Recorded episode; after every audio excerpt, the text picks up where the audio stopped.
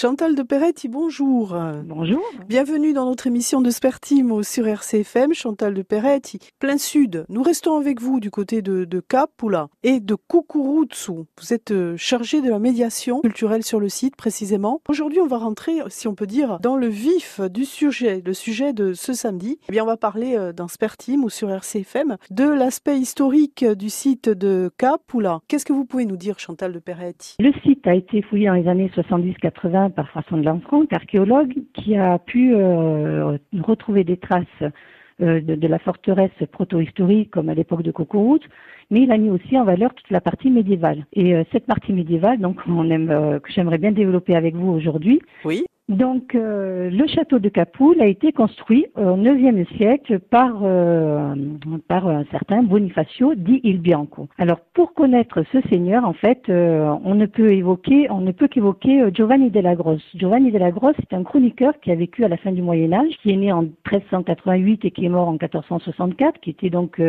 d'un village qui était près de Sartène. C'était un notaire de formation. Il a assisté, il était scrivane ou secrétaire du, euh, de Vincentello d'Istria, qui était un seigneur aussi euh, des, des Et donc, euh, il connaissait bien la Corse et puis il connaissait bien son histoire. Mais c'est sûr que quand il parle d'une époque reculée qui remonte au IXe siècle, il y a une part un petit peu mythologique qui va se, qui va se former. Ben, il n'est pas toujours facile de faire le, la différence entre la partie historique et la partie mythologique. En tout cas, il a un message fort à nous délivrer et à nous de décrypter son message et d'essayer de comprendre euh, ce qu'il a voulu nous, les, nous transmettre. C'est une référence, hein, Giovanni de la Grosse, pour de nombreux chercheurs. Euh, ce qu'on entend, c'est que beaucoup vérifient justement ses dires dans sa chronique hein, de Giovanni de la Grosse. Donc cet auteur, euh, c'est quand même une référence sur le, sur le Moyen Âge, enfin en tout cas une des grandes références. Qu'est-ce que vous en pensez? Ben, C'est un auteur incontournable. On ne peut pas aborder le Moyen Âge sans lire les, les chroniques de Giovanni de la Grosse. C'est sûr qu'à l'heure actuelle, les ouvrages qui sont euh, publiés sont assez difficiles d'accès euh, pour le grand public. Il faudrait euh, multiplier des ouvrages de, de, grand public qui facilitent l'accès à, à, cet auteur qui, qui a des, mais, des millions de choses à nous délivrer.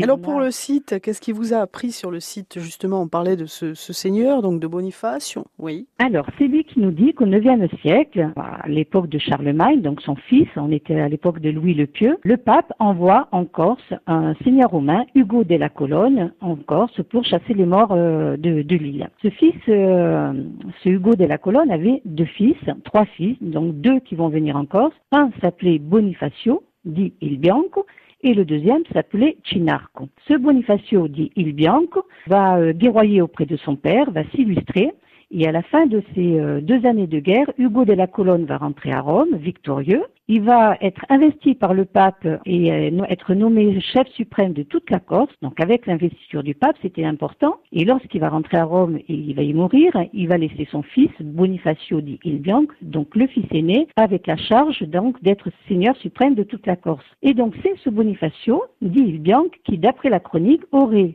euh, construit le château de Capoul. Oui, le fameux château. Oui. Voilà. Donc c'est quand même pas rien.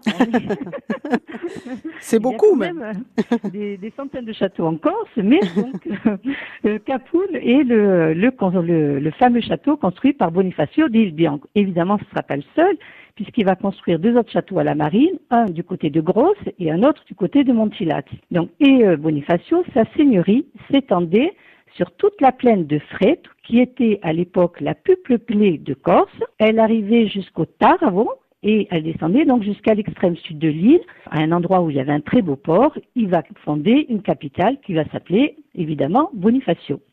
Eh oui, quelle belle histoire, le fameux seigneur. Voilà, bien sûr, c'est cette partie est légendaire parce que ce Bonifacio di Bianco correspond à un personnage historique qui était un marquis toscan qui aurait été euh, envoyé en Corse avec le titre de préfet de Corse. Donc là, on a deux personnages.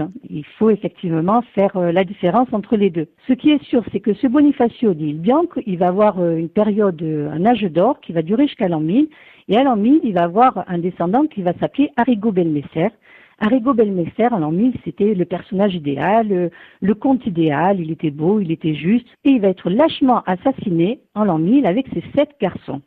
Il va lui rester quand même une fille. Et son jeune euh, frère, qui s'appelait là encore Bianco, va donner, d'après le chroniqueur, la lignée des Biancolacci. Et de là démarre la lignée des Biancolacci. Et cette lignée des Biancolacci que l'on va retrouver systématiquement seigneur du château de Capoul et de la piève de Carbini. Et là, à partir du XIIIe siècle, on a affaire à à des personnages historiques qui sont attestés par des documents que notamment le professeur Cancellière avait découvert à Bonifacio et qu'il avait édité dans un ouvrage. Donc c'est certifié là, puisqu'ils ont retrouvé euh, effectivement euh, les noms, tout ça dans des, dans, des documents, Chantal de Peretti. Alors ce très beau château, ce très beau château euh, de Capoula du Moyen Âge, il est ouvert bien sûr à la visite. Oui, bien sûr, oui, oui.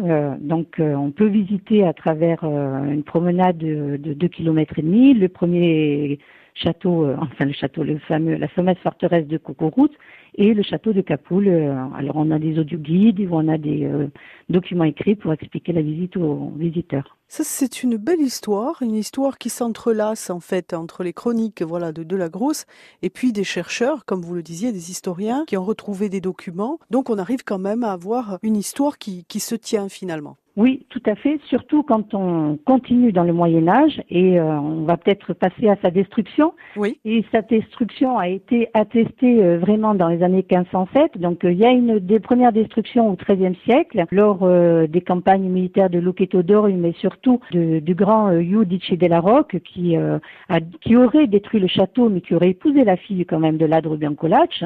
Donc cette destruction a été un peu moins attestée par les fouilles de François de Lanfranc, mais par contre, à la fin du Moyen Âge, donc il y avait une guerre terrible entre euh, les seigneurs corses et notamment le dernier grand seigneur Inucci de la Roque et les Génois. Et les Génois avaient vraiment très peur de ces seigneurs chinarqués dont ils n'arrivaient pas à, à, soumettre. Et en 1507, donc, on a un document d'Andrea Doria qui explique euh, qu'il euh, avait détruit donc les châteaux, qu'il avait tout rasé dans la piève de Carbini, qu'il n'y avait plus un arbre fruitier.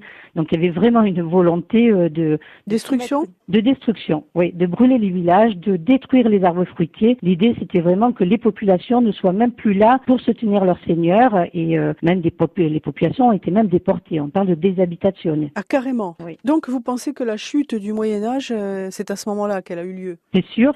C'est certain. D'accord. avec dans les années 1510 à la mort de Rinucci della Rocque et donc ben, c'est la conquête des Génois hein, et avec la conquête génoise, eh ben, on passe à une autre époque et, c'est vraiment la fin du Moyen Âge. Tout à fait. Donc en fait, la conquête génoise fait basculer les seigneurs de la Corse. Finalement, c'est pas une révolution du peuple, c'est une révolution euh, pour une mainmise sur l'île. Oui, tout à fait. Ah voilà. oui, oui, C'est pas la révolution française, dit Jérémon. c'est une autre, un autre basculement du Moyen Âge. Écoutez, c'est fantastique de se plonger dans cette période. Chantal de Peretti. Je vous remercie. On va vous retrouver avec plaisir un de ces jours. Merci. et je rappelle que bien sûr, on peut aller visiter ces très beaux sites l'histoire de ce site du, château de Capula que vous nous avez raconté ce matin, on peut l'entendre à nouveau en allant sur, euh, sur notre site directement, Chronique Patrimoine d'RCFM. À bientôt, bonne journée. Merci, au revoir. Au revoir.